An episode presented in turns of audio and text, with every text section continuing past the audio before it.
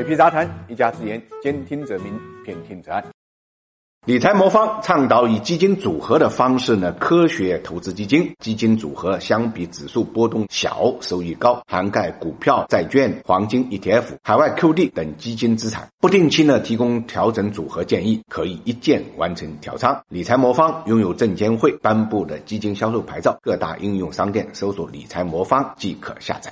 新冠疫情呢，目前在国内呢已经得到了基本的一个控制。那么随着疫情的平稳，大家呢关注的焦点呢就到了复工上面，就到了经济拉动上面，就到了呢消费刺激这个话题上。我们看到全国各地呢有不少地方呢都开始呢把目光呢盯向了消费券。你像浙江呢推出了十亿规模的文旅消费券和一个亿的文旅消费大红包，山东呢也有类似的文旅消费券，南京呢甚至呢也有干部呢响应领导干部带头消。消费的这个倡议，而且呢还上了热搜。同时呢，他们也表示呢要发放总额高达三点一八亿的消费券。其实早在二月初的时候啊，香港呢就有过类似的实践，向每个居民发放了一万港币。当时呢，内地居民还比较羡慕，没有想到很快内地呢也开始效仿瑞士的这种经济刺激行为。当然，消费券也不是人人都有的。现在内地的消费券呢，主要还是有特定的消费领域，就是我们刚才说的文旅消费，有的需要摇号，有的呢是限制呢区域或者户口。一方面呢是消费券有限，另外一方面呢也是为了防止浪费。